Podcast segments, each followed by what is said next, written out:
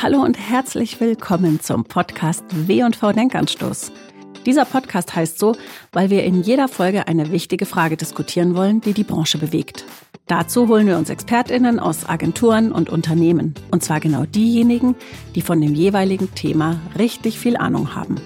Sie nehmen uns dann mit rein in ihr Thema, öffnen uns Horizonte und inspirieren uns. Ich heiße Lena Hermann und das hier ist euer fünfter Denkanstoß mit der Frage, wie vermeiden Unternehmen den Greenwashing-Vorwurf? Unterstützt wird diese Folge von Akzente, Deutschlands erfahrenster Nachhaltigkeitsberatung.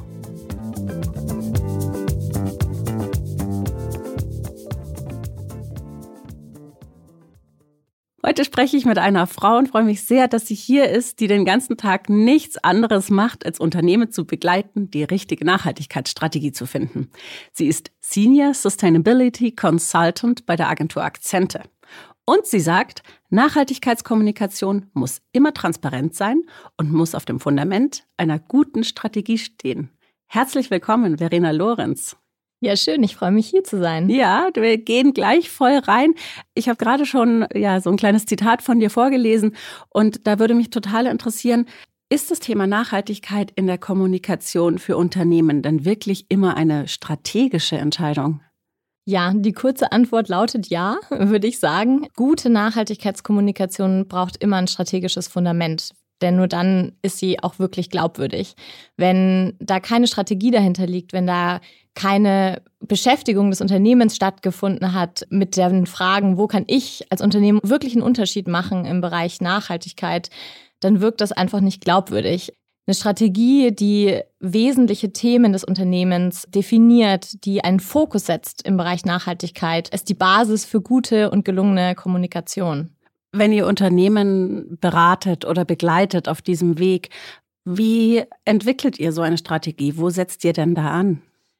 Ja, wir fragen zuerst einmal, wo sind sozusagen die größten Auswirkungen des Unternehmens in Bezug auf Nachhaltigkeit aus ökologischer Sicht und auch aus sozialer Sicht? Also Beispielsweise produzierten Unternehmen Rohstoffe in Ländern, wo ja Menschenrechte zum Beispiel ein Thema sind. Es ist ein kritischer Rohstoff, der angebaut wird. Dann gucken wir da genauer hin und fragen, okay, was kann das Unternehmen auch tun, um sich hier strategisch aufzustellen? Welche Maßnahmen können ergriffen werden?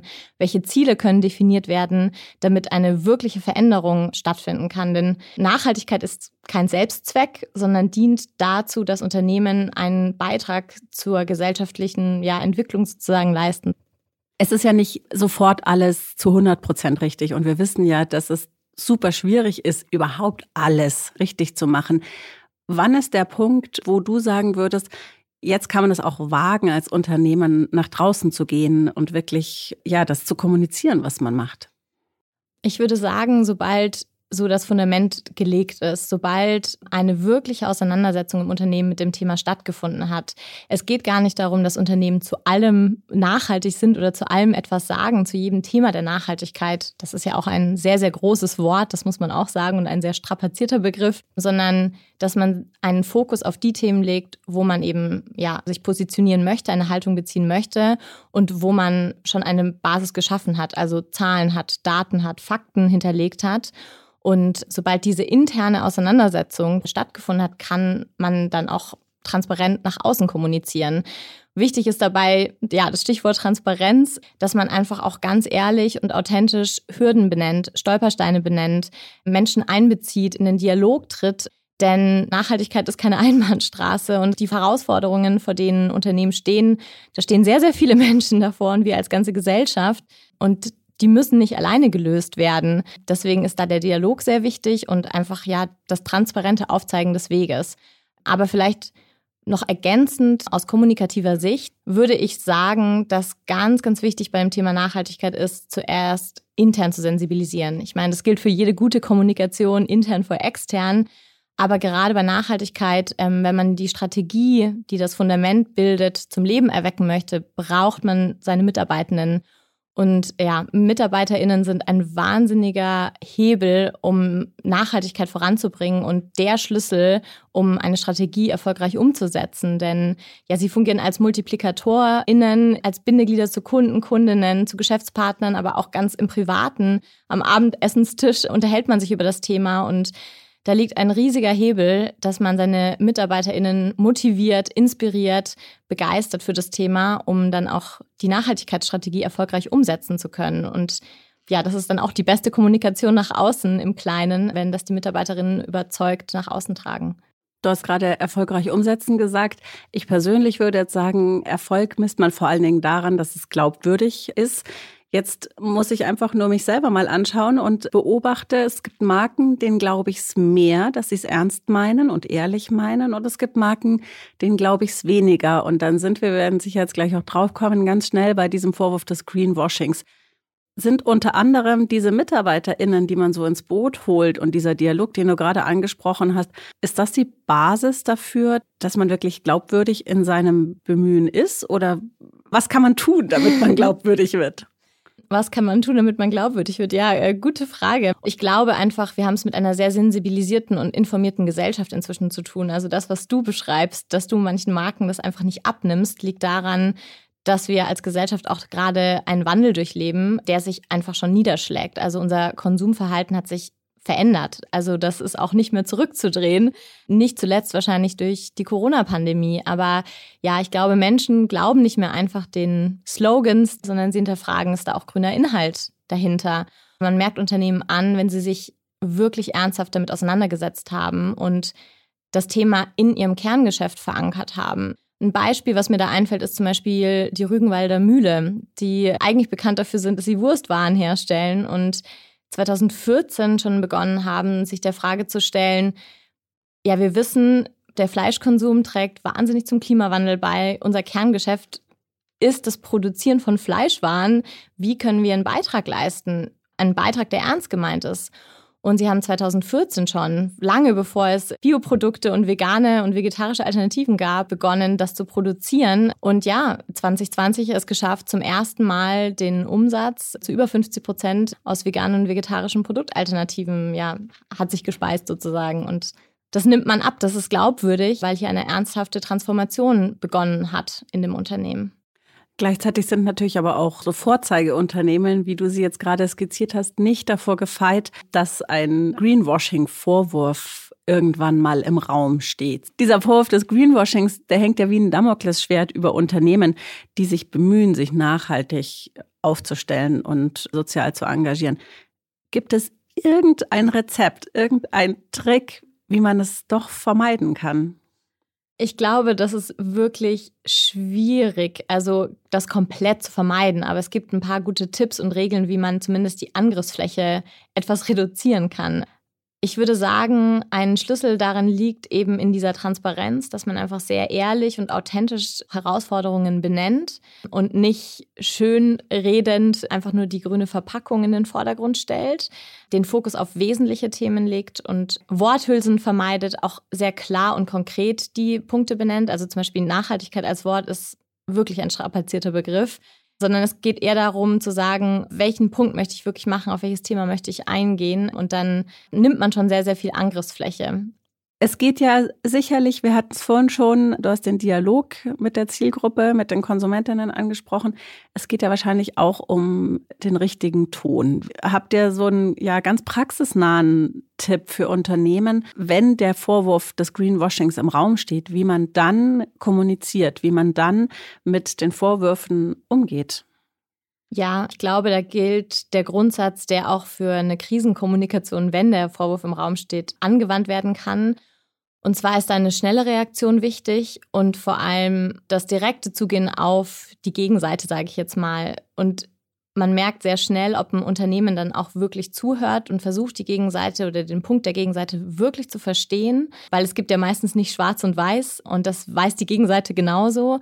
Und dann hier den Dialog auf Augenhöhe zu suchen und zu sagen, okay, wo können wir uns treffen? Gab es vielleicht ein Missverständnis? Können wir vielleicht sogar zusammenarbeiten? Das ist natürlich dann schon der nächste Schritt und sehr, sehr weit gedacht. Aber ich glaube, man nimmt einfach sehr viel Angriffsfläche, indem man offen und ehrlich auf die Gegenseite zugeht und den Dialog sucht und ja, versucht, die Kritik zu verstehen.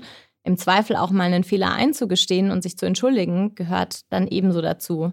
Also sich durchaus auch auf eine Diskussion einlassen. Das heißt, man soll sich gar nicht als Unternehmen scheuen, dann in einem Facebook-Feed oder auf Twitter oder wo auch immer auch wirklich zu diskutieren und eben nicht nur ein Statement abzusetzen? Das kommt natürlich ein bisschen auf den Shitstorm oder die Diskussion an. Das ist sehr schwer pauschal zu beurteilen. Manchmal kann das natürlich schon sein, dass ein Statement die bessere Wahl ist, aber per se würde ich das eher verneinen, da ich glaube, dass eine menschliche Kommunikation, die nicht eben nur so ein offizielles Unternehmensstatement ist, immer die bessere Wahl erstmal ist und die bessere Antwort. Weil schlussendlich am Ende des Tages sind wir alle Menschen und da sprechen Menschen miteinander. Und das wirkt immer viel ehrlicher und ja, authentischer, wenn man kein Unternehmensstatement nur absetzt. Hast du das Gefühl, dass viele Unternehmen Angst haben vor diesem Thema Greenwashing oder vor diesem Shitstorm, dass das was ist, was den Unternehmen immer so ein bisschen im Nacken sitzt und was sie gerne im Vorfeld schon ausmerzen würden, wenn es möglich ist?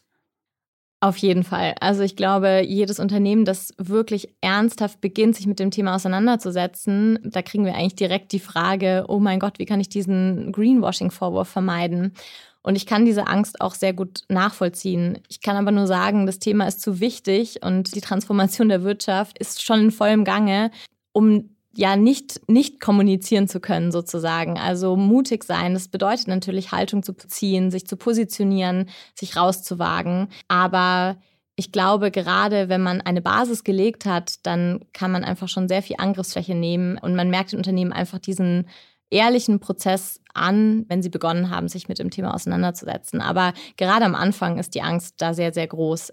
Du hast jetzt das Thema Marketingkampagne angesprochen. Kann man das Thema Nachhaltigkeit, ich weiß, es ist strapaziert, aber kann man das dazu überhaupt nutzen, eine, eine Kampagne zu fahren? Oder ist das was, wo du sagst, Finger weg und das lieber so unterm Radar über die Website, vielleicht auch über gute PR, wie auch immer, ähm, zu spielen? Ich würde sagen, auch das kommt wieder sehr auf die Marke an, ob die Marke einen grünen Kern hat, sozusagen.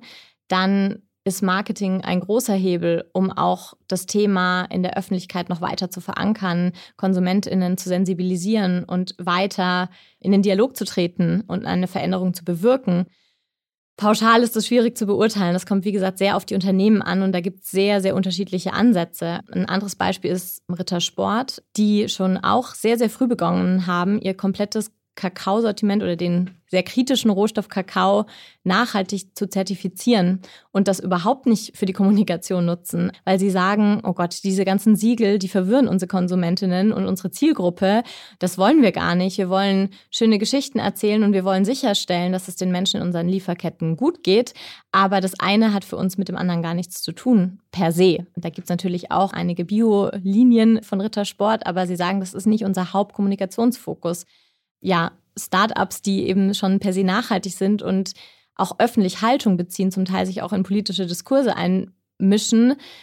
Auf jeden Fall, da passt es zur Marke, da passt es zum Kern und die sind dann auch die richtigen, würde ich jetzt mal sagen, um das Thema noch weiter in der Öffentlichkeit zu verankern. Wenn in der Öffentlichkeit jetzt der Vorwurf des Greenwashings kommt, wenn ein Shitstorm aufkommt, kann das manchmal auch vielleicht sogar nützlich sein, die Kernzielgruppe die an das Unternehmen per se schon glaubt, noch enger zu binden? Ja, ich kann mir das schon vorstellen. Per se glaube ich schon, dass ein Shitstorm natürlich, also er provoziert natürlich auch und er macht Gegenpole auf. Ein Shitstorm, den ein Unternehmen erlebt, hat ja immer dann sozusagen auch zwei Seiten. Ich würde sagen, das kann natürlich dazu führen in der Konsequenz, dass eine Zielgruppe, die auch erreicht werden soll durch eine Marketingkampagne, dann stärker an die Marke auch gebunden wird. Das sollte aber eigentlich nicht das primäre Ziel sein. Und ich, ich, ich würde jetzt mal die These wagen, dass die wenigsten Unternehmen einen Shitstorm provozieren wollen würden, nur um ihre Zielgruppe zu erreichen. Wenn das die, die Folge dessen ist, dass die Zielgruppe dann sich stärker mit der Marke nochmal identifiziert, dann ja, ist das natürlich ein, ein guter Nebeneffekt, dass man diesen Shitstorm durchlebt hat. Ich würde sagen, es hat einfach auch ganz viel mit Haltung zu tun. Also sobald ich natürlich eine Haltung nach außen kommuniziere und mich positioniere, mache ich mich ein bisschen angreifbar als Unternehmen. Aber das ist ja auch das, was die Konsumentinnen an Marken schätzen, dass eine Haltung bezogen wird, eingenommen wird und die stiftet dann eben auch diese starke Identifikation mit der Marke. Deswegen, ja, wahrscheinlich können Shitstorms das schon auch erzeugen. Gut, aber dann können wir abschließend vielleicht zumindest festhalten, sozusagen ein Appell an die Unternehmen da draußen, keine Angst zu haben vor diesem Greenwashing-Vorwurf, keine Angst zu haben vor einem eventuell aufkommenden Shitstorm, denn das, was sozusagen dahinter steht, nämlich eine klare Haltung, eine klare Positionierung, auf alle Fälle dafür dient, die Konsumentinnen an die Marke zu binden. Richtig, das würde ich so unterschreiben. Und das Thema Nachhaltigkeit noch weiter öffentlich sichtbar zu machen und gemeinsam für die gute Sache einzustehen. Das ist ein sehr schönes Schlusswort von dir mhm. gewesen, liebe Verena. Ich danke dir sehr, dass du hier gewesen bist und alles Gute dir. Hat mir sehr viel Spaß gemacht. Vielen Dank.